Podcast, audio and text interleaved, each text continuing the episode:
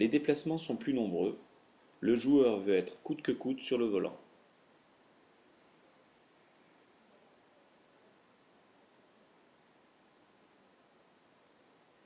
Les déplacements sont effectués en grande majorité par des pas courus.